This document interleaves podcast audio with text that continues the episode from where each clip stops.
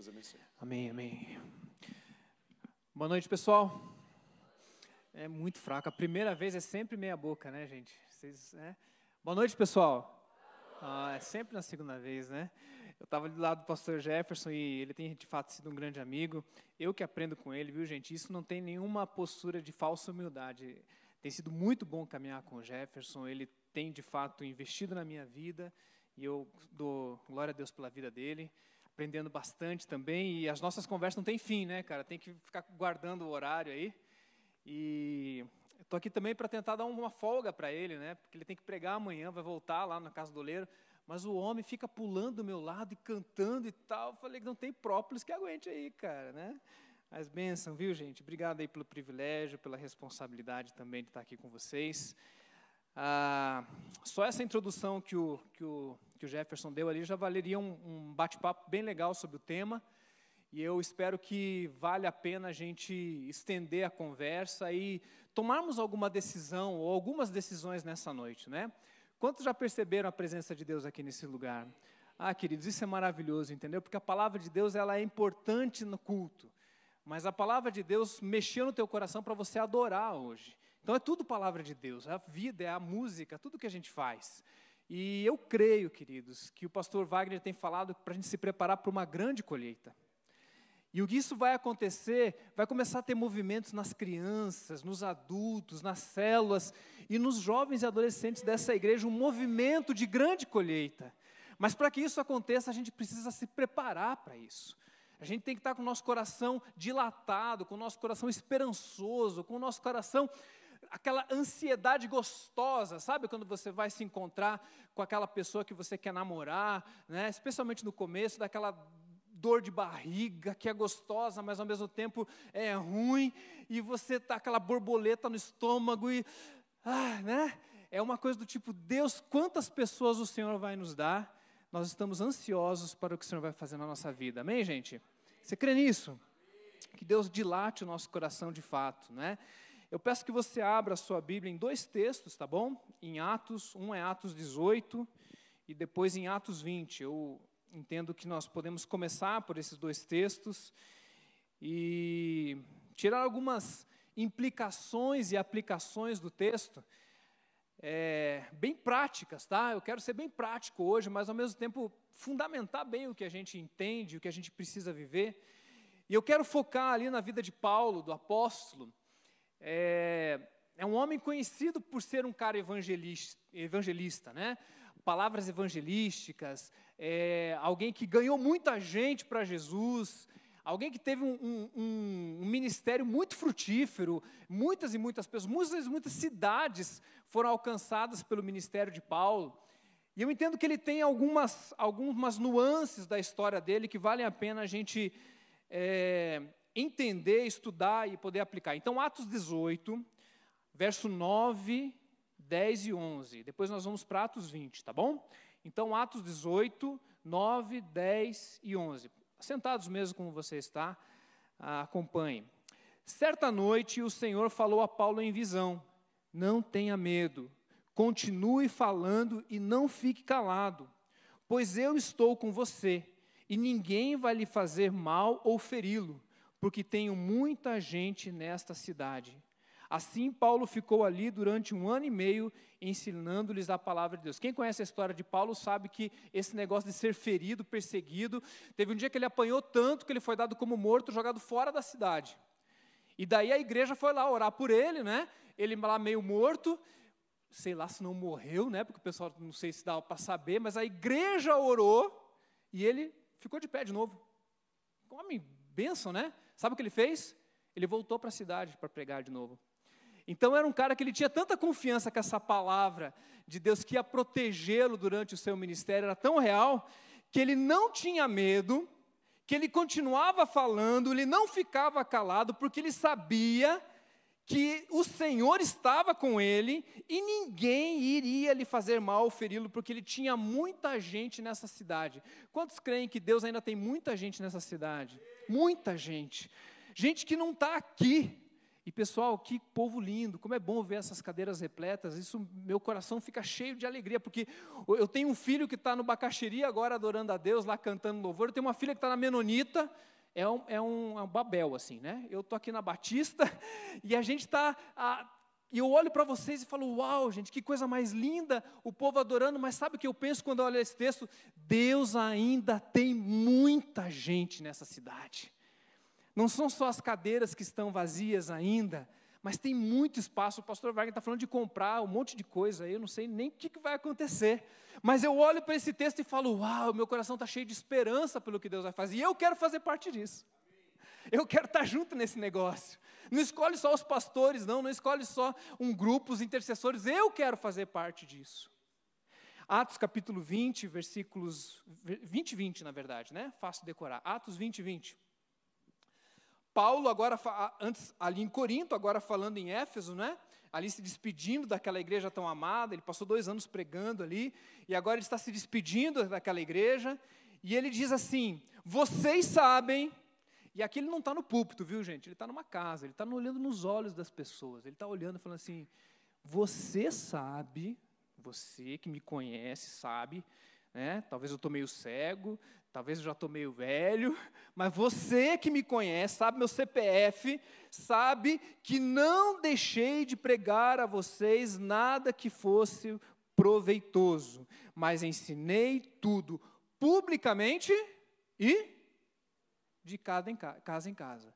Casa em casa, gente, não tinha jeito, era pouca gente, não cabia muita gente. Eles faziam alguns puxadinhos assim, eu visitei Cuba, e lá não pode construir templos mais. Depois da, da Revolução Cubana, você pode reformar as igrejas e pode ter culto em Cuba. Mas você não pode fazer novos templos, então você tem que fazer culto nas casas. Pode culto em casa também, não tem problema, você não pode fazer evangelismo na rua. Então, nas casas, o que eles, faz, o que eles fazem hoje é fazer um puxadinho na casa. Eles vão quebra as paredes de dentro da casa e vai fazendo igreja nas casas. E, igre... e tem havido um avivamento em Cuba. A gente não fica sabendo, porque se a gente souber, se eles seriam mortos, eles seriam presos. Mas eu que estive lá, eu te convido aí, uma vez por ano tem uma viagem missionária para você ir para Cuba.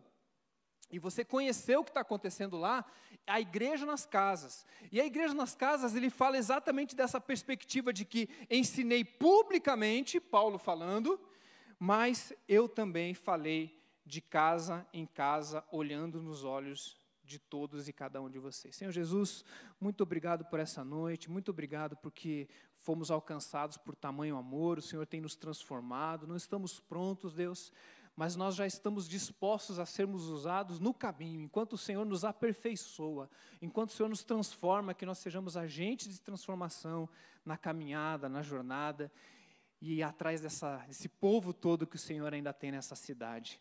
Oramos assim em nome de Jesus. Amém, amém. É um privilégio falar com jovens e adolescentes, porque me, me faz um exercício de me manter é, com a linguagem correta, de tentar falar coisas que vocês entendam no dia a dia de vocês. Eu fiz 46 anos recentemente, tenho cara de 45, eu sei, e, e eu tenho esse exercício de tentar continuar relevante. E Deus tem me dado um privilégio de ter dois adolescentes em casa, um de 15, a minha filha, e o meu filho de 17, vai fazer 18, está fazendo jornalismo, né? já tem um filho na faculdade, meu Deus do céu. Né? E todos os dias eu estou com eles ali no carro e ouvindo as músicas e conversando com eles.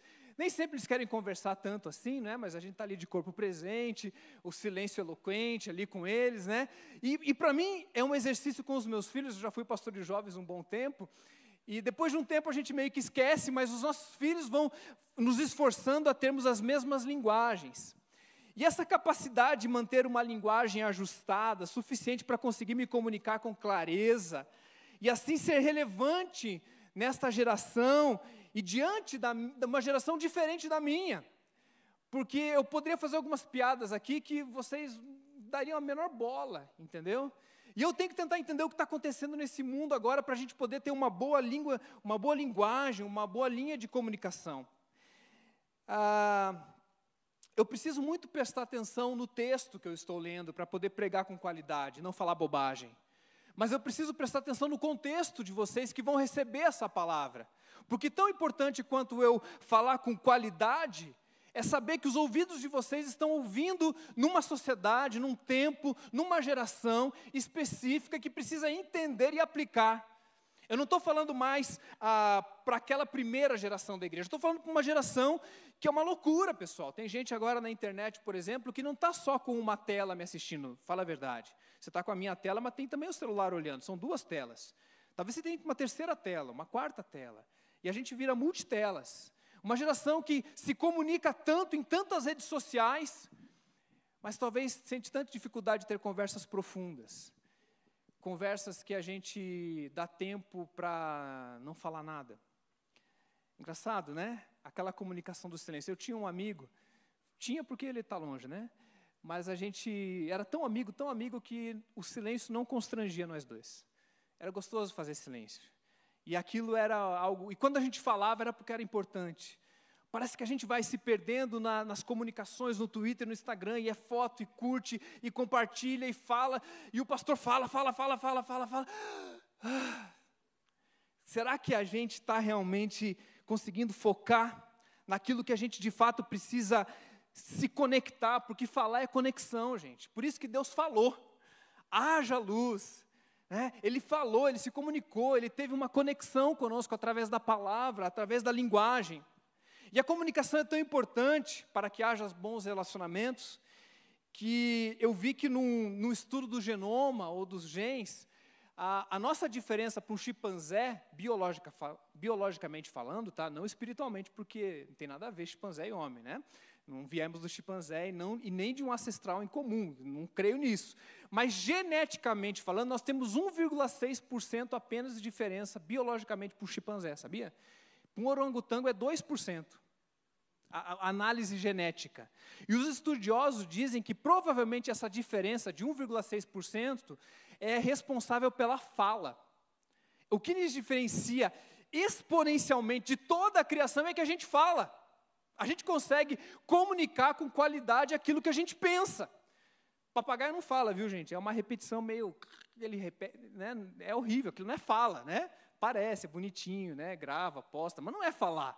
Né? Falar é a capacidade de você a, a argumentar na sua mente, organizar uma frase, explicar, pensar no outro, como é que o outro vai pensar, e daí trocar. A fala nos diferencia de toda a criação. Gente, é, isso é tão fantástico que essa troca de, de, de, de, conhecimento, de entendimento, de pensamento, de planos, nos diferencia a ponto da gente chegar na lua, da gente. Se a gente não falasse, pessoal, a gente tivesse essa capacidade grandiosa de trocar é, conhecimento, talvez a gente seria como um João de Barro, que continuaria fazendo a mesma casa 200 milhões de anos, né? A mesma casinha de barro. Mas não, agora a gente coloca a nossa fala num chat GPT, e agora o chat GPT faz o nosso trabalho de faculdade. Mas ele não faz nada se ninguém colocar algo lá dentro, porque é um ser humano. E eu não acredito que nunca vai ter a singularidade, isso não vai acontecer, porque nós somos a coroa da criação e recebemos a propriedade de Deus de falar. De, e quando a gente fala, a gente cria. Concorda? Quando a gente fala, a gente cria um ambiente. A gente, a gente promove o bem, promove o mal, promove a bênção, promove a maldição, infelizmente. A capacidade da gente falar é algo precioso.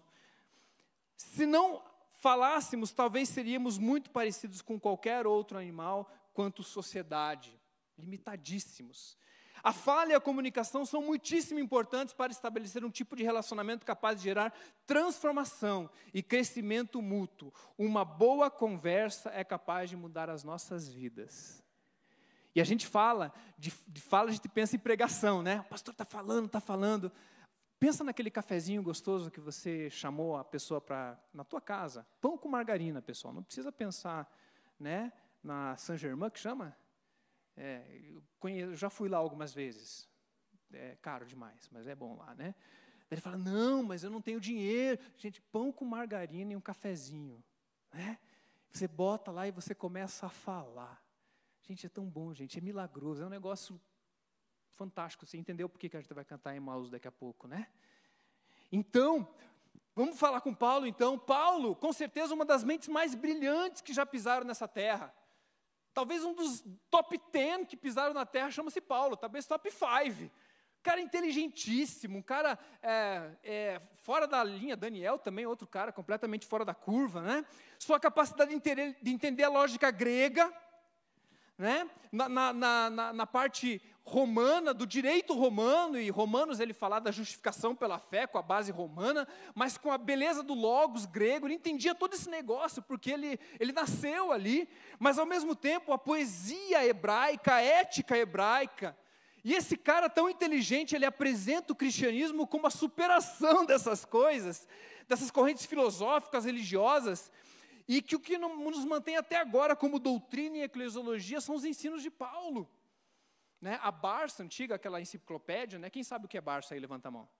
Opa, até tem mil. Né? MacGyver, quem sabe quem é MacGyver? Menos um pouco. Né?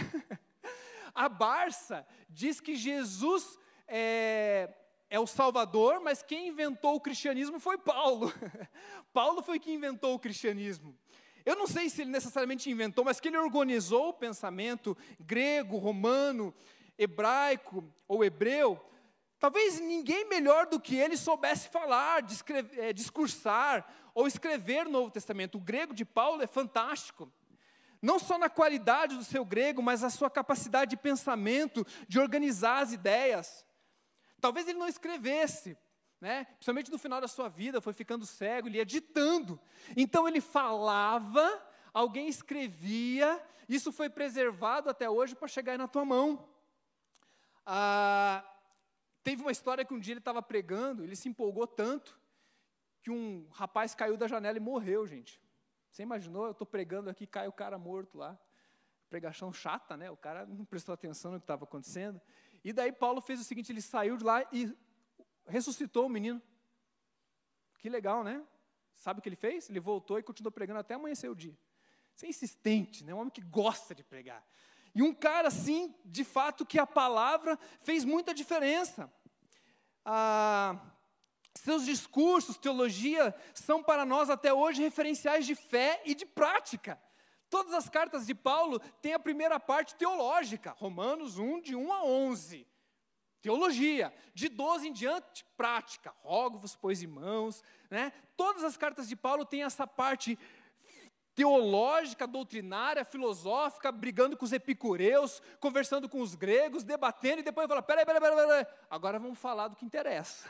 Não podemos ficar só na filosofia. Qual que é a prática disso? E daí ele dava, né? Corinto e, e Efésios, era um cara assim que ele sabia equilibrar isso. Seu, seus discursos influenciaram gerações que nem ele imaginava que faria. Contudo, toda essa grandeza e importância podem esconder uma perspectiva tão importante, ou mais importante, que Paulo exercitou e que gerou também enorme transformação todo esse glamour de falar em público, todo esse glamour de escrever bem, todo esse glamour de ser reconhecido entre os seus pares como alguém acima da curva, como alguém que poderia ser ah, honrado em todos os lugares. Gente, Paulo era inteligentíssimo, ele falava assim: não vou pagar hotel nessa cidade. Ele geralmente chegava na cidade já fruto de um. Do, o barco afundava, ele já chegava como um náufrago, né? Ele chegava lá, quando não era picado por uma cobra, ele ia pregar na cidade. Daí, quando ele era pregado na cidade, ele era preso. E daí, em vez de pagar o hotel, ele dormia onde? E daí ele, ele, ele pregava lá, eu ficava pensando assim, ele nem quer pregar, ele prega só para poder ir para a cadeia. E quando ele vai para a cadeia, de seis em seis horas mudava o quê? Os carcereiros. E cada um que ia mudando ali, ele ficava ali, ó, só ali, ó, só no, no fio do bigode. Eu não sei se ele ganhava mais pessoas lá na sinagoga, ou lá no, na praça pública, ou lá no, no, no, no lugar lá dos Efésios, lá, ou se ele ganhava dentro da prisão. Mas essa dimensão do público, essa dimensão do grande, essa dimensão da internet, essa dimensão do grandioso que Deus nos deu, glória a Deus, não nos pode fazer com que vivamos um escapismo da nossa missão de todos e cada um de nós que acontece quando acaba esse culto. Porque quando acaba esse culto e as luzes já não estão mais sobre nós, aí a gente entra num varejo que Paulo nunca esquecia. Paulo nunca esqueceu que ele não era só um palestrante. Paulo não poderia ser definido como um pregador de púlpito tão somente. Paulo poderia fazer o trabalho, poderia virar um coach, gente, misericórdia. Ficar rico, né? Fazendo videozinhos de 30 segundos, 15 segundos no TikTok. Milhões de seguidores, não precisava fazer mais nada. Mas Paulo, mesmo tendo essa capacidade, ele não se deixava enganar, e nem de longe era um coach ou alguém que se resumia a falar bem. Você não acompanha um coach depois que ele prega, ou mesmo um pregador. Eu mesmo posso sair daqui hoje e falar: puxa, o pastor Osmar é um cara cheio de sabedoria. Olha só como ele citou. E daí, quando você vai tomar um café comigo, você percebe que um cara vazio, um cara tem nada de sábio. Porque isso aqui pode de fato enganar, e esse é um desafio para nós que pregamos, mas também nos lembra que isso que está acontecendo aqui é tão somente o começo ou o final, mas o meio é muito importante. Por exemplo, pastor Jefferson hoje te motivou a orar por pessoas e trazer pessoas para a semana que vem. Lembram disso? Prestaram atenção no que ele falou? Daqui até semana que vem, quem vai pregar provavelmente vai ser o pastor Wagner, né? Não sabe? O cara chegou agora vai pregar tudo. Né? Tá chegando agora, tem que pregar e tudo, né? Daí ele vai pregar aqui, vai vir um monte de gente aceitar Jesus. Amém, gente? Estar tá lotado assim, só de gente entregando a vida a Jesus, porque ele tem prometido isso. E daí o pregador pode falar, pastor Wagner não, né? Mas eu tenho uma história do cara estava é, começando a pregar e estreou aquele microfone, sabe aquele de, de cantinho? E daí ele pregou, pregou, pregou, e o pessoal aceitou Jesus e tal. E daí, quando ele foi pegar a Bíblia ali atrás, o cara não desligou o microfone, ele foi pegar a Bíblia e ele falou assim: Hoje eu arrebentei. Sabe o que eu acho engraçado dessa história? Não sei se é verdadeira. É que a gente esquece que a gente, como pregador, a gente ensina o povo, como eu estou fazendo hoje aqui. Talvez a gente tenha o privilégio de fazer a colheita semana que vem, mas só vai nascer se você gerar durante a semana. Não adianta. Se você não gerar durante a semana, não nasce. Por isso que quando a pessoa se converte aqui no domingo, glória a Deus, é uma coisa maravilhosa poder ser pregador e fazer parte disso. Mas a gente não pode esquecer que o trabalho tem que ser feito e foi feito por você, uma pessoa de cada vez. Fala para quem está do teu lado, uma pessoa de cada vez.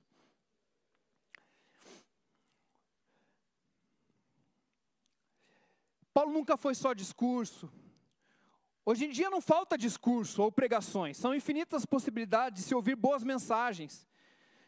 Na minha época de adolescente era só o meu pastor uma vez por semana. Agora você entra no celular que você está agora, você pode botar um fone de ouvido sem fio, fingir que está me ouvindo e está ouvindo o Luciano Subirá. E fala assim, é muito melhor. É mesmo. Está entendendo que, que aquela época não tinha isso. E hoje a gente tem um, um, um catatal enorme de opções. Só que será que é isso mesmo que vai mudar o mundo? Será que esse monte de internet, de YouTube, é isso que vai mudar o mundo? Ou será que isso tem um lugar importante? Eu creio que essas coisas têm um lugar, mas ainda são pessoas que mudam pessoas. São transformados que transformam. São discípulos que fazem discípulos. São pessoas que investiram na minha vida e que me fazem a necessidade de investir na vida de pessoas, porque não pode parar em mim. Quem investiu na tua vida, querido? Quem está investindo na sua vida? Paulo nunca foi só discurso. Muitas vezes ele nem pregava bem, mas com certeza hoje em dia a gente sabe que o que ele falava de casa em casa, aqueles pastores que falavam na minha infância, às vezes alguns deles não sabiam nem falar o português direito, citavam um texto fora de contexto, confundiam as coisas mas iam de casa em casa ganhar pessoas para Jesus. Meu avô evangelizou o interior do Nordeste e da Bahia, no lombo de burro. Não era um bom pregador, não era um bom orador, mas era um cara que ia de casa em casa. Atos 20, Paulo deixa claro que ele não ensinava apenas no púlpito, muito pelo contrário, a pregação pode durar 40 minutos, uma hora, duas horas, oito horas. Mas a quantidade de tempo que Paulo passava em casa em casa, em dois anos em Éfeso, era incontável.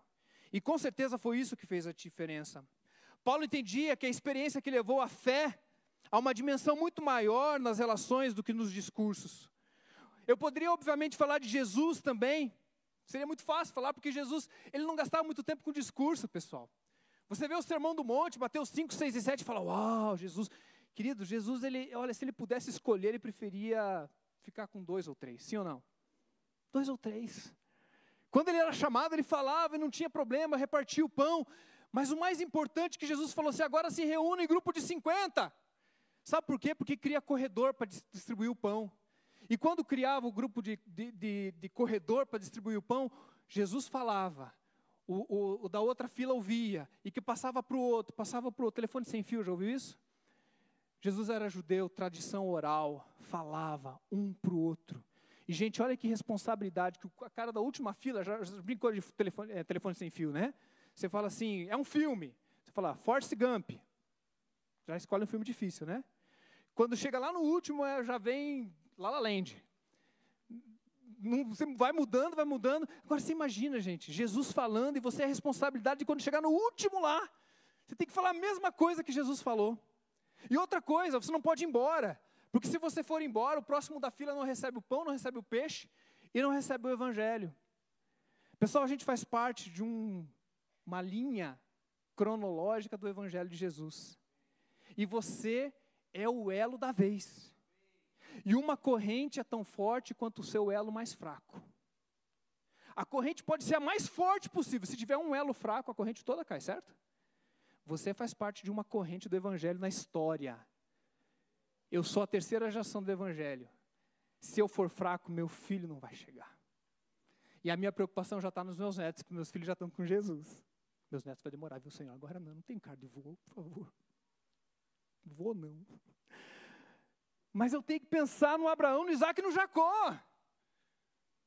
É lá que eu tenho que pensar, eu tenho que pensar mais longe, os filhos dos meus filhos. E queridos, você é jovem aí, olha, todo mundo jovenzinho, bonitinho e tal, tal, tal, mas o tempo passa. Tempo, tempo passa. E você precisa descobrir logo que você é importante nessa caminhada. Mas voltando para Paulo, ele não só foi o apóstolo porque encontrou pessoalmente com Jesus. Para ser apóstolo tem que encontrar com Jesus, né? Senão não é apóstolo, né? Pelo menos não na, no formato bíblico. Mas porque ele foi adotado por Barnabé. E Barnabé é um personagem pouco explorado nos nossos estudos. Barnabé é um perso personagem que, que botou, assinou embaixo de Paulo. Você imagina quando, quando Paulo chega para encontrar com o colégio apostólico, é Barnabé que fala assim: ó, pode receber, está convertido mesmo. Você imaginou se Paulo entra e mata todo mundo, acaba o cristianismo ali? Era culpa do Barnabé. Porque o Barnabé pegou o Paulo e falou assim: eu vou aqui caminhar com você. Porque você veio com toda essa cabeça super inteligente, né? Você tem inteligente, entregou a vida a Jesus, mas você precisa aprender. Então vai lá para o deserto, vai, vai estudar de novo, vai esquecer um monte de coisa para poder aprender outras coisas. E Barnabé falou: vem andar comigo agora, Paulo. Você não vai andar sozinho, porque você é inteligente demais. E gente inteligente pode ser o um perigo. Estava conversando essa semana, né, Jefferson? Gente que não é inteligente pode ser um perigo também, mas a gente também é. Mas o ser humano é perigoso. E Barnabé falou assim: vem cá. E ele foi andando com Paulo. E a Bíblia mostra Barnabé e Paulo, Barnabé e Paulo. Depois você vai vendo, é Paulo e Barnabé. E ele vai largando Paulo. Vai, Paulo, vai, Paulo. E ele tinha noção de que, o Barnabé ele tinha noção que a, a, o objetivo dele não era escrever um monte de carta no Novo Testamento. Deus não chamou Barnabé para isso.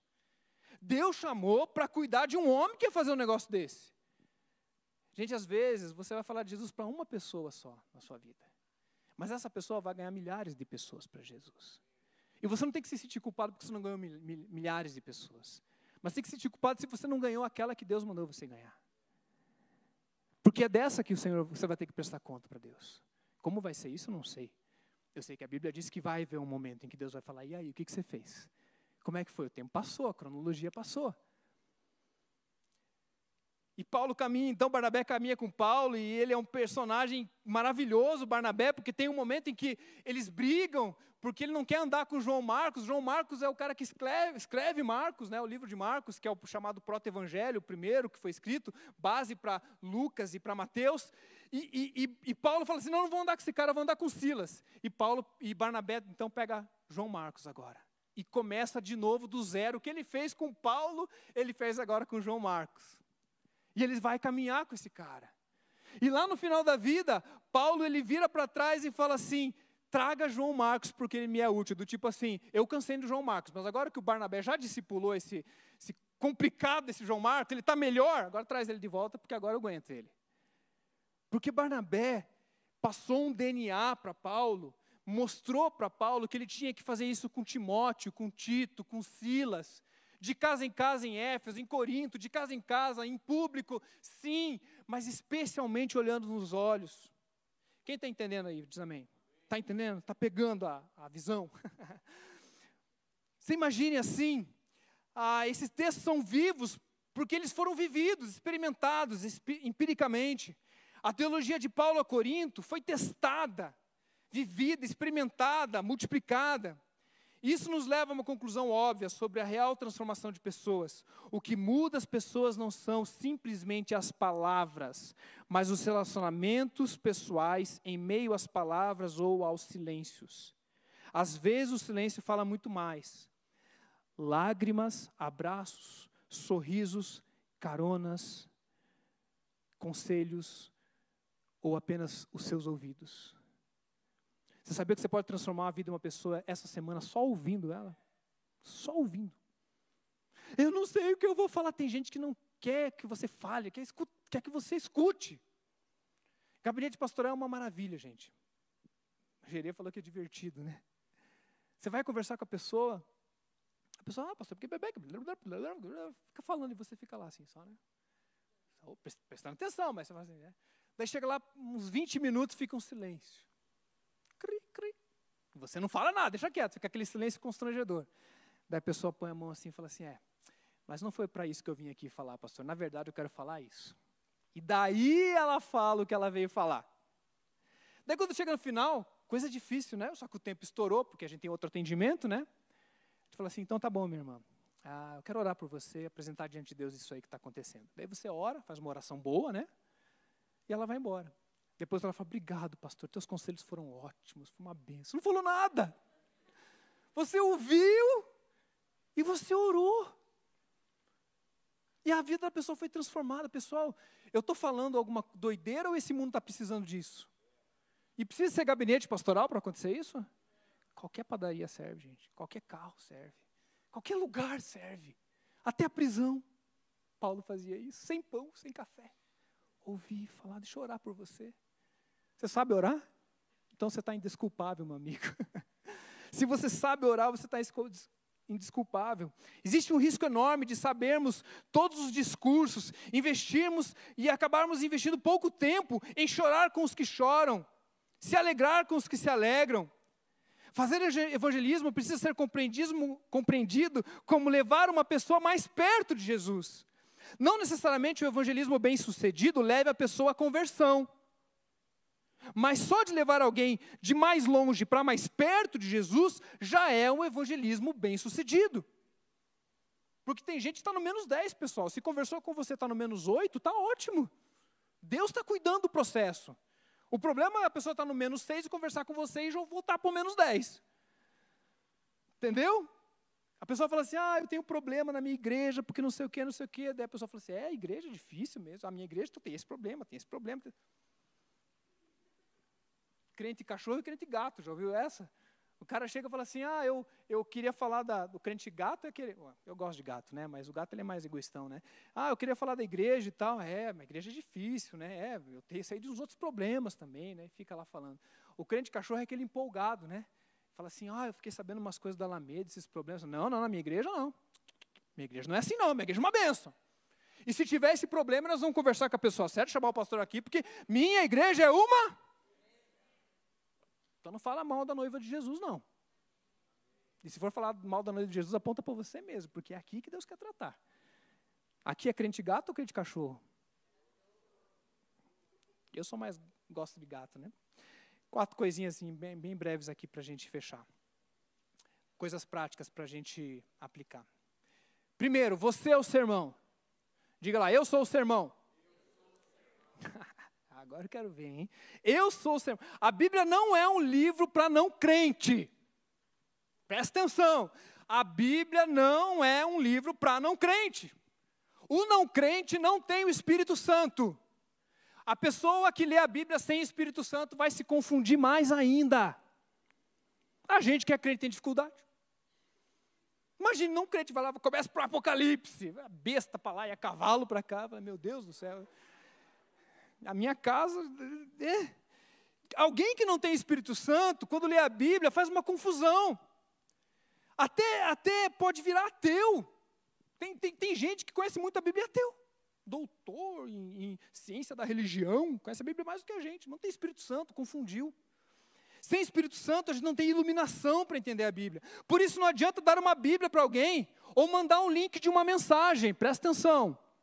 Cuidado, eu vou falar algo aqui meio sensível, tá? Sem o Espírito Santo, ela não vai entender a Bíblia.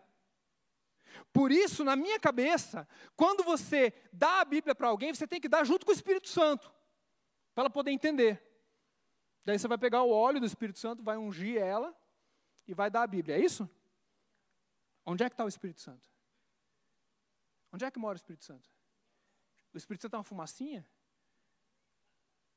Ó Senhor, Shekinah, né? Nem tem na Bíblia toda Shekinah, né? Então, quando você dá uma Bíblia para a pessoa, sabe o que você está fazendo? Vamos estudar a Bíblia juntos. Porque o Espírito Santo que habita em você vai ensinar a ela todo o caminho da salvação. Não pode ser escapismo, gente. Tem gente que manda link de pregação. Eu pensei em você, pensei em você, pensei, achando que estou evangelizando, estou evangelizando. E é escapismo. É quase para dizer, ah, não estou me sentindo culpado porque eu mandei três links essa semana. Não estou dizendo que é problema nem da Bíblia nem da link, não estou falando isso. Estou dizendo o seguinte: se você dá o link, considere marcar um café sobre aquilo que a pessoa viu. Ou um, aquilo que a pessoa leu. Você está com dúvida? Vem aqui que eu vou te explicar tudo. Hoje tem o Google e o Chat GPT. Estou amando o Chat GPT. Ou chama o pastor, leva no culto, faz alguma coisa, mas dá um passo. Dá uma Bíblia, mas dá o Espírito Santo junto. A saber, o Espírito Santo habitando em você. Então, toda a Bíblia que você dá é um convite para um discipulado, é um convite para andar com a pessoa. E dê Bíblia, gente. Eu sei que tem Bíblia no celular, mas dê uma Bíblia para valer. Uma ideia. Faz dedicatória. Né? Coloca lá algo bonito, porque a pregação que as pessoas precisam é você. Talvez você seja a única Bíblia que seu amigo vai ler. Porque nós somos cartas vivas, não é isso que Pedro fala? Nós somos cartas vivas. Ele está lendo você. E você é o sermão. Não apenas um momento formal específico que chamamos de discipulado. Vou lá fazer o discipulado. Legal, tem um momento formal de ler a Bíblia juntos, o discipulado. Mas o discipulado, para mim, mais importante é o que acontece entre esse encontro discipulado e o outro encontro discipulado, porque aí tem o futebol da igreja. Aí tem comprar no shopping. Aí tem o aniversário da tia Ermengarda. Tem a vida. E daí entre um discipulado de conteúdo e outro discipulado de conteúdo, você vai viver, você vai no jogo do Atlético. E daí eu vou com meu filho com o jogo do, Atlético, do Paraná desde que ele tem quatro anos de idade. Agora o clube acabou, Deus tem misericórdia. Daí, ele vai lá desde que ele tinha quatro, hoje ele tem 18, faz 14 anos que ele vai. Eu até choro quando eu lembro do, do meu time do, do Paraná. Mas ele é muito paranista. Daí, você acredita, palavrão toda vez. Mas muito palavrão. Ainda mais um time frustrado como o meu, né? E é engraçado porque o meu filho nunca falou palavrão. Nunca. E eu também não. E eu cresci no estádio de futebol também. Porque a gente estava ali, vivendo o discipulado na hora da atenção. E é duro quando o juiz rouba. Juiz, ladrão, eu amo em Jesus. Glória a Deus. Teve um amigo meu que falava assim, o pessoal xingando, né? Tal, tal, tal. Dele é crente, ele falou assim: eu, eu não xingo, mas eles estão certos. É isso mesmo, é desse jeito aí. Você pensa, gente, que tem vida entre o discipulado e outro, e é ali que é o discipulado. Meu filho nunca me viu falando palavrão no jogo do Paraná. E é por isso que ele não fala. E pode ter 20 mil no estado do Paraná. E teve 40 na Baixada lá, que eu fui lá, eu estava lá. Saí da metade do culto para pegar o final do jogo. Pode ter todo mundo xingando, chega na hora do xingamento, eu e ele. Porque discipulado, gente, não pode ser reduzido a um encontro formal por semana.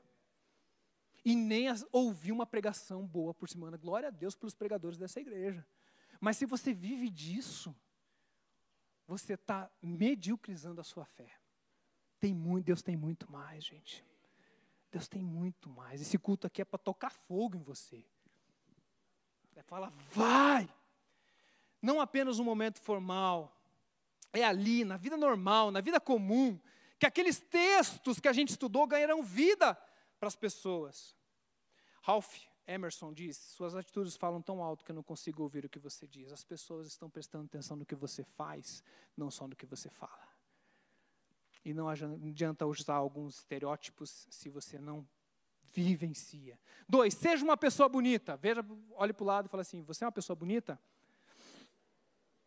Você pode responder assim, você dá opinião aí, né? Você que sabe, né? Consequência da gente ser o sermão é seja uma pessoa bonita. Por isso é importante que você seja alguém atraente. Gente atraente, gente que quando passa as pessoas olham, uh, tal, né? Você olha o filtro no Instagram quando encontra, fala. Eu não entendi aqueles filtros ainda exagerados, entendeu? Uma falou assim: você quer me ver, é, quer me ver feia, venha ver pessoalmente. Na internet é com filtro mesmo, né? Eu, eu fico pensando que se presta aquilo, né? Mas gente atraente, todos nós somos influentes. A profissão influência é aquele que vive disso. Mas, a grosso modo, todos nós somos influencers. Estamos sempre influenciando.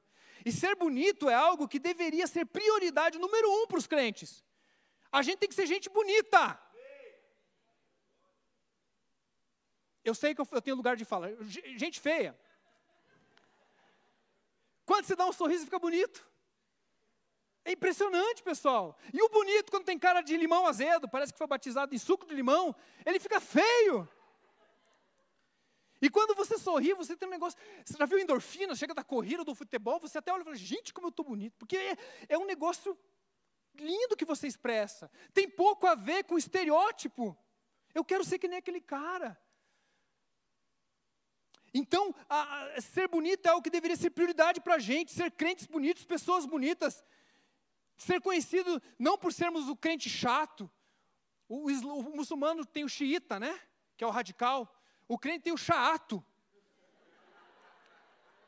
Que ele acha que ser santo é ser chato. Ser santo é ser aquele cara assim, ah, é, fechado e tal, tal, tal. Que isso, pessoal? Jesus era normal. Eu vou dizer mais, Jesus era comum. Jesus era tão comum, gente, tão comum, que quando foram prender ele, teve que, tem que combinar um código. É aquele que eu beijar, vocês prendem, Judas falou, né? Porque ele estava igual todo mundo. Não era ó, aquele que está falando, não, aquele que. Não, Jesus era gente normal, pessoal. Mas eu tenho certeza que não tinha ninguém que passasse um dia com Jesus que não era transformado. Na simplicidade, no teu jeito. Se aceite, viu, adolescente? Se aceite, viu, jovem? Porque você vai ter que conviver com você a vida inteira. Se aceite, olha no espelho e fala assim: Deus, o Senhor é bom. Eu estou aqui, estou vivo. O Senhor me deu, eu aceito esse nariz, eu aceito meu cabelo foi embora. Deus aceita, Deus, te amo, Jesus. E daí você fica uma pessoa mais bonita de dentro para fora e você começa a deixar Deus te dar a tua identidade. E ser bonito é algo que a gente deveria buscar. Gente que espiritualidade ascética, porque eu não faço isso, porque eu não faço aquilo, não vou naquele. Eu era daquele, gente, que ia embora no meio do casamento, da festa do casamento, entendeu? Gente, eu fico até o final. É claro que eu não rebolo, eu vou até o chão, né? Isso eu não faço. Mas eu fico lá o máximo que eu puder. E fico lá. E fico fazendo diferença. Dou risada, faço piada, não me embriago. Mas se eu não ficar lá, gente, como é que eles vão ver diferença na minha vida, pessoal? Eu tenho que ser bonito. Espiritualidade, né, não vou. De, de, santidade, pessoal, tem que ser colocada à prova dentro das circunstâncias. Crente que arrota arrogância, né? Oh, porque eu, eu fiz isso, eu fiz... Esse tipo não é gente bonita. Se a gente, você não quer gente perto, perto de gente assim, certo? Orgulhosa, né? Mateus 5,16 diz uma coisa maravilhosa, que diz assim, por isso que as pessoas, é, que a gente faça as boas obras, para que as pessoas contemplem as nossas boas obras, e glorifiquem ao Pai que está no céu. Olha que coisa maravilhosa. As pessoas não vão glorificar ao Pai diretamente. Primeiramente, não é. Tem que passar por por você, pelo que você faz. Então você vai fazer algo não é ativismo, não é, é, é, obras vazias. Você vai ser bonito, você vai ser generoso, você vai ser cuidadoso, você vai amoroso, você vai ser perdoador, você vai ser alguém que vai ter temperança, que vai ter palavra de sabedoria. Você vai ser uma pessoa tão agradável, você vai fazer algo, você vai ser doador, você vai dar carona toda vez e vai gastar mais gasolina para levar. Tão lindo que as pessoas vão olhar para e vão glorificar a Deus que está no céu. Gente, não se enganem, se isso não acontecer na tua vida, não tem como ir direto. Mateus 5,16 é Jesus que está falando.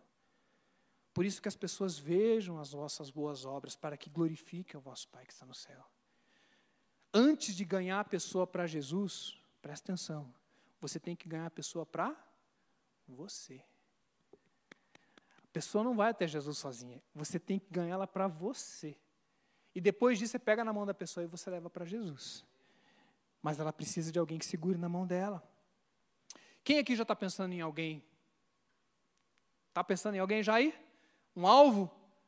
Alguém? Não estou falando nem para domingo que vem, estou falando para a vida. Alguém que Deus está te dando aí, está lembrando? Até Jesus fez isso, pessoal. As pessoas glorificavam a Deus por aquilo que Jesus fazia. Ser bonito é assim.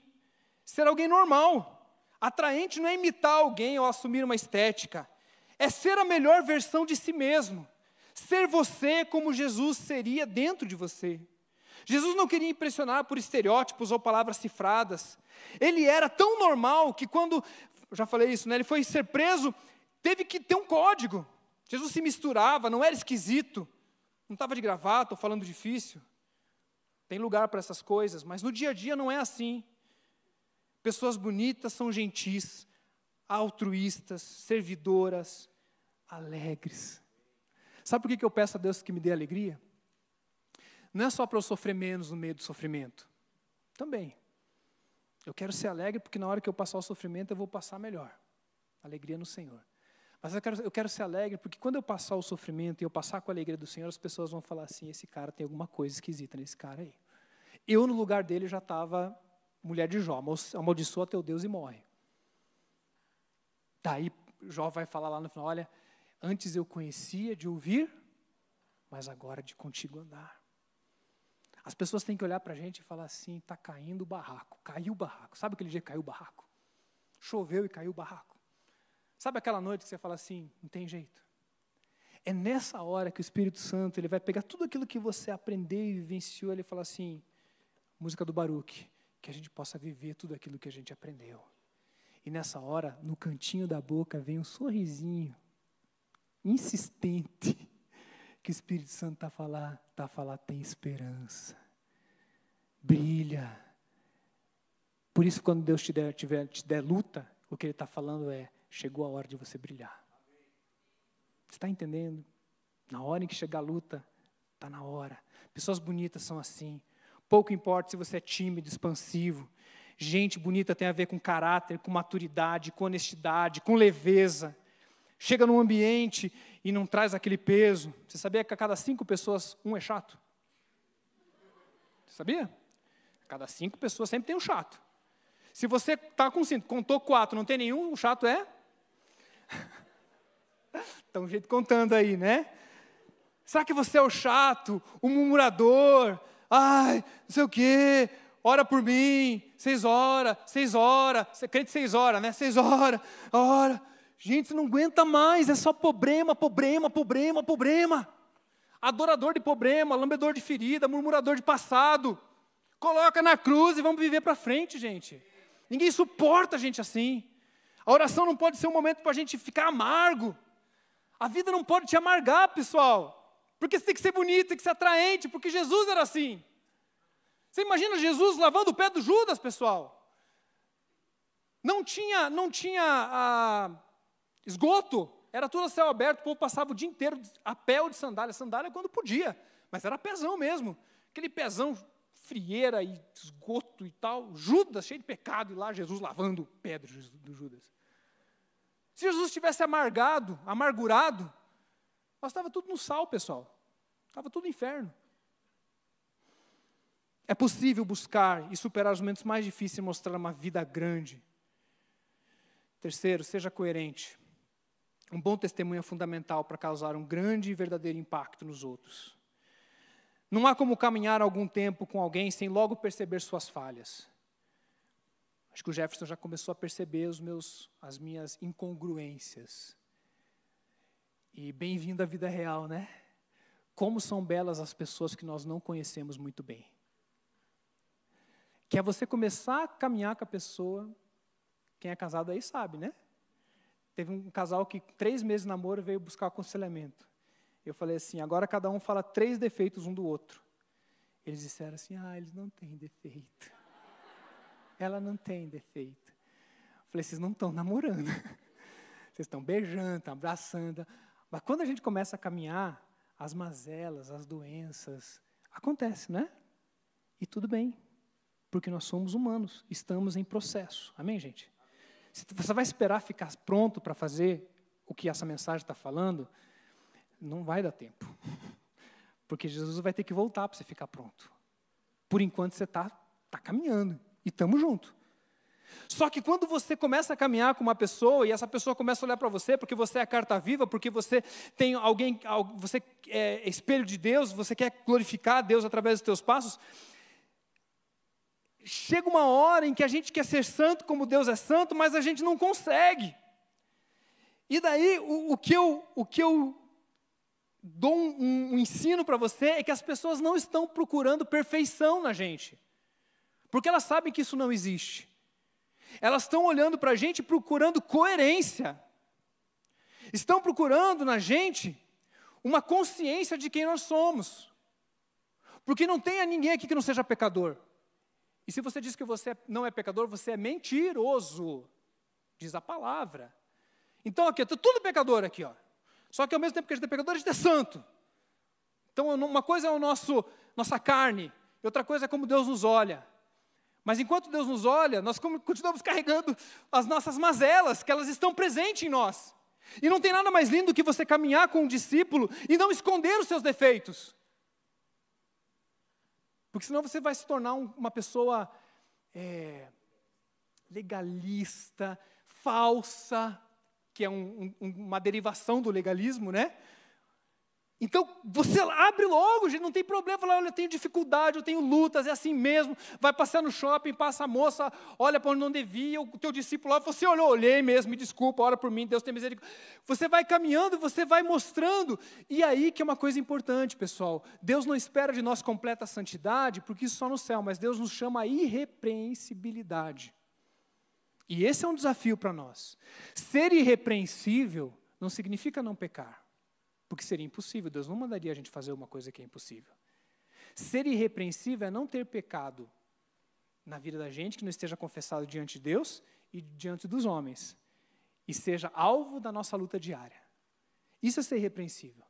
Daí o diabo chega para você assim e fala assim: Eu sei que você é orgulhosa. Ha, Daí você fala para o diabo assim: eu não, te, não devo nada para você, para começo de conversa, né? Que a nossa dívida era com Deus, nunca foi com o diabo, né? Não devo nada para você, capeta, lapeta, vai para lá. Não devo nada para você.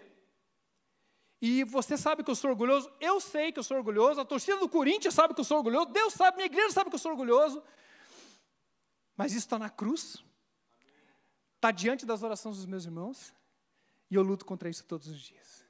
E eu venci só por hoje mas o capeta sai que sai voado. E quando você vive isso diante do teu discípulo, diante da pessoa que você está... A pessoa não vai olhar para você como um santarrão, como uma pessoa que está tentando fazer uma coisa que é mentira. Mas olha para você e fala assim, é coerente o que ela fala e o que ela faz. E quando ela erra, ela pede perdão. Quem tem filho, levanta a mão aí. Bem alto para ver aqui. Filho é assim, até os 8, 9 anos, eles acham que a gente é perfeito. É o super-homem e a super-mulher. Depois eles percebem que a gente não vale nada como qualquer um. Nosso valor está só na cruz, porque nós mesmos tem valor. E daí sabe o que acontece? Nessa hora, os nossos filhos precisam entender que a gente vai falhar com eles, vai falhar com a nossa fé. Filho de pastor, você imagina, gente? A gente prega pra caramba. Eu não vivo tudo que eu prego, pessoal, presta atenção, eu não vivo tudo que eu prego. Porque se eu, se eu pregar só o que eu vivo, eu limitaria a pregação à minha vida. Eu não posso limitar a pregação à minha vida, eu limito a pregação à palavra de Deus. Eu não consigo viver tudo isso que eu estou falando para vocês. Mas eu persigo todos os dias. Isso é ser coerente. Todos os dias eu quero melhorar. Todos os dias, todos os dias, todos os dias. Por isso que eu tenho autoridade para pregar. E daí o meu filho vira para mim e fala assim: Rapaz, eu falo, fiz mesmo, filho. Fiz mesmo. Você me perdoa? Ora pelo papai. Gente, quando o filho ora pela gente, Deus tem misericórdia, discípulo tão imaturo.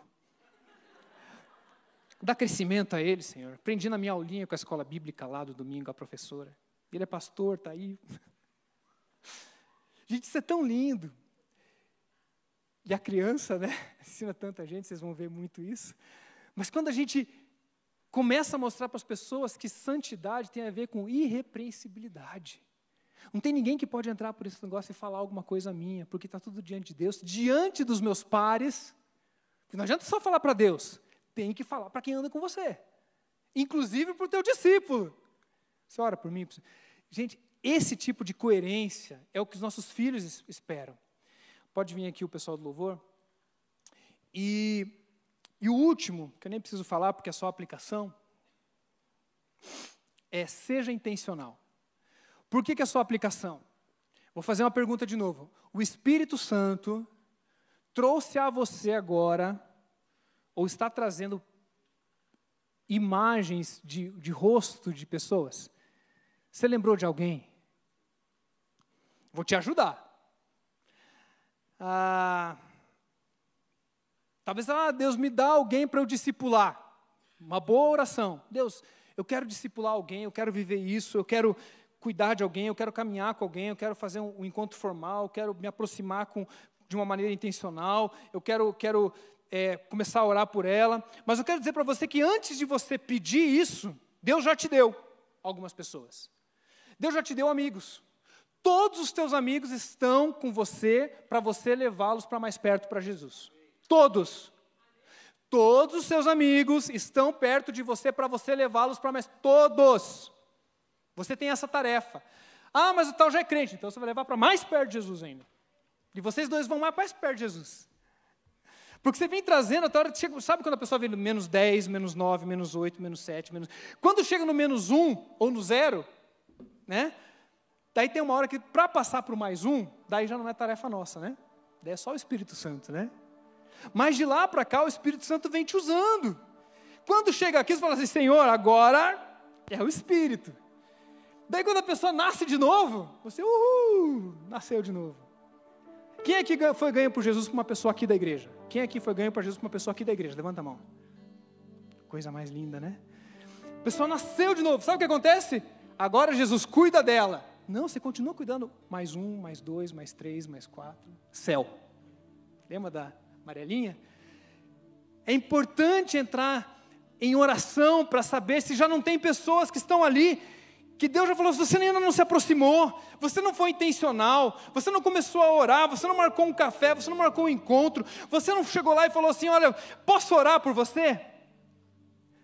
Tive em Porto Alegre duas semanas atrás, casal maravilhoso, americanos, e eles queriam ganhar os vizinhos da frente para Jesus. E eles são muito bons de fazer, de cozinhar. E eles chamaram o casal lá da frente e vieram almoçar com a gente. E eles chegaram mais cedo e ficaram cozinhando na frente do casal. Enquanto eles estavam cozinhando ali, fazendo a comida, e eu só esperando para comer, né, tá com fome. Daí ela começou, a Michelle, né, americana, começou a conversar sobre a fé dela, que ela foi na igreja e tal, tal, tal. E daí a vizinha falava, ah, eu também fui na igreja, daí me machuquei na igreja, porque o pastor isso falou mal da igreja. E ela, com toda a sabedoria, cortava o pepino e falava e não sei o quê. Eles foram almoçar, gente. Só que enquanto eles estavam almoçando ali, eles estavam em oração e existia uma assertividade, dizendo: Deus, me dá uma chance de que, enquanto um pepino e outro, os pepinos que ela contar para mim, eu possa entrar com algum testemunho falar alguma coisa. E o Espírito Santo faz ou não faz? Quando você põe o pé na água, não abre? Né? Esse tipo de milagre não acontece mais, não precisa mais. Mas quando você põe o pé no almoço e diz assim: Eu vou fazer alguma coisa, o Espírito Santo vem e faz alguma coisa. Ele completa aquilo que a gente não pode fazer. E o que eu acho lindo, por isso eu pedi que eles cantassem essa música, é que quando a gente cantou a história dos discípulos em Emaús, tem uma aplicação que às vezes a gente fala assim: eu já preparei a casa, né? É, decoramos ela toda e reconhecemos quem tu és. A aplicação natural é que a casa somos nós, né? E a gente reconhece que Jesus mora dentro de nós porque nós somos o templo. Mas para mim tem um negócio maravilhoso naquele texto, que Jesus ele está conversando, ele está falando. E o pessoal está ali e o coração deles estava né, triste, porque é, Jesus tinha morrido e eles estavam ali, né, provavelmente era um casal né, que estava andando ali. eles chegou num momento que estava sendo bom, mas faltava alguma coisa. E Jesus tinha um plano com aquele casal ali, com aquela dupla. E ele foi falando, falando, e o coração deles estava queimando. E sabe quando que aconteceu o milagre? Quando eles foram para a mesa. E daí Jesus fez uma coisa que ele fez várias vezes com os discípulos, gente. Vocês acham que Jesus fez só na quinta-feira de Páscoa? Ele ceou, partiu o pão diversas. Naquela hora em que Jesus partiu o pão, os olhos dele se abriram e reconheceram quem tu és. A aplicação que eu acho que a gente podia cantar hoje é o seguinte: quando você partir o pão com os teus amigos, que as pessoas olhem para você e reconheçam Jesus. Quando você der carona para os teus amigos essa semana e você abrir a porta do carro, que os olhos dos seus amigos se abram e eles contemplem o Senhor Jesus na tua vida. Na simplicidade, gente. Talvez você tenha medo, o que, que vai ser, como é que vai ser. Você tem que falar assim, Deus, é o que eu tenho, eu tenho um carro, eu tenho uma oração, eu tenho uma igreja que vai fazer um musical semana que vem, olha que estratégia linda. É só eu pegar o cara, trazer aqui e falar, Espírito Santo faz, mas você tem que ir lá. Você tem que orar pela pessoa, você tem que gerar, gestar no seu, né, no seu coração, para ser um filho da adoção do, do coração. Fica de pé para a gente orar. E eu queria que a gente fizesse duas orações. Mais dez minutinhos, Jefferson, pode ser? Então vamos lá. Primeira oração. Eu queria que você agradecesse a Deus por quem te levou a Jesus agora. Foi minha mãe. Fecha os olhos aí, foi minha mãe. A minha mãe, uma mulher de poucas palavras, mas de joelhos calejados, uma vida simples, generosa, insistente, persistente, ganhou o pai, o marido dela, o meu pai para Jesus. Foi o pastor Sebastião que fez a oração, mas quem gerou foi minha mãe. Obrigado, Senhor, pela minha mãezinha. Já está aí contigo, né, Jesus? Obrigado porque ela não desistiu de mim. Obrigado por tantos outros que cuidaram de mim, Jesus. Tantos outros que tiveram paciência comigo, Deus. Quando ninguém mais queria, quando tanta gente desistiria, o Senhor levantou homens e mulheres para cuidar de mim, Jesus. Muito obrigado. Faz essa oração boa aí, dizendo: Deus, muito obrigado por esse amigo, por essa amiga. Honre, honre, coloca lá. Obrigado porque eu vi Jesus na vida desse, desse meu discipulador desse pastor, desse amigo. Obrigado, Senhor, porque eu vi. Essa pessoa foi intencional comigo, ela cuidou de mim, ela se aproximou. E eu quero agora fazer a segunda oração, e nessa segunda oração eu queria convidar você a vir à frente. Quero que você venha à frente trazendo aquela pessoa que o Senhor te lembrou. Aquela pessoa que você vai ser intencional não quero te cobrar, deixa o Espírito Santo te incomodar com amor. Mas se tem alguém que Deus já falou aí, vai sair aí do teu lugar enquanto a gente canta. E eu queria que a gente tivesse um tempo no final aqui de orar por nós, para que a gente seja repartidores de pão, para que a gente seja bons ouvintes, gente que se interessa com a vida do outro gente gentil, gente generosa, gente amorosa, gente bonita, gente sábia, gente leve, gente graciosa, que constrange as pessoas pelo amor e não pela crítica. Talvez você tenha uma dor com a igreja, isso tá, não está permitindo que você ganhe outras pessoas, porque a dor da igreja, que você foi ferido, ou, ou de alguém que te feriu, te fez amargo, e hoje você quer dizer, Deus, tira esse amargor de mim, Deus. Eu azedei, Jesus. Eu azedei, eu agora sou infrutífero, me tornei uma pessoa tão, tão estéril. Um dia alguém me alcançou, e eu vi a glória de Deus nas mãos e nos pés de pessoas. E agora eu tenho que fazer isso com os meus filhos e com as pessoas que passam pela minha vida. Peça estratégias. esse mover que o pastor Wagner está falando, o pastor Jefferson tem falado, vai acontecer. Já está acontecendo. Já tem um, uma onda sendo criada, um abalo sísmico, talvez ainda lá no fundo do mar, as placas tectônicas já se movem. Mas esse movimento das placas lá no fundo vão gerar ondas, grandes ondas e ela vai se estender pela Alameda e por muitas igrejas em Curitiba aí nessa geração, muitas igrejas. E o meu segredo hoje para você é: eu não quero ficar de fora. Deus me encontra, Deus, na linha de Paulo, na linha dos heróis da fé, na linha da igreja primitiva, na linha dos pais do deserto, na linha dos reformadores, na linha dos avivalistas. Deus, quem sou eu perto de Billy Graham? Mas Deus, a minha mãe ganhou, a minha irmã e eu, e eu quero ganhar os meus filhos, Senhor. E para isso o Senhor é grande, Deus. Deus, eu quero orar por esse povo que está aqui hoje, Deus. A parte boa começa agora, quando a gente é tocado do fogo do Senhor, Pai e manda uma mensagem para quem ganhou a gente para Jesus e diz: Muito obrigado, muito obrigado porque você investiu em mim. E eu quero dizer para você que eu vou fazer valer a pena e eu vou investir em outras pessoas. E você vai sair daqui hoje assertivamente e dizer: Deus, com quem que eu vou partir o pão? Quem que eu vou ouvir? Quem que eu vou mandar uma mensagem, pedir uma hora, dizer que eu quero orar? Deus me dá uma estratégia doida, Jesus mas que nunca mais eu me apresente diante do Senhor sem pessoas perto de mim, Deus, porque a tua graça é muito grande para ficar só comigo. Faz isso, Pai, que a tua onda encontre em nós eco e não pare, mas amplifique em nome de Jesus. Amém. Amém. Deus abençoe.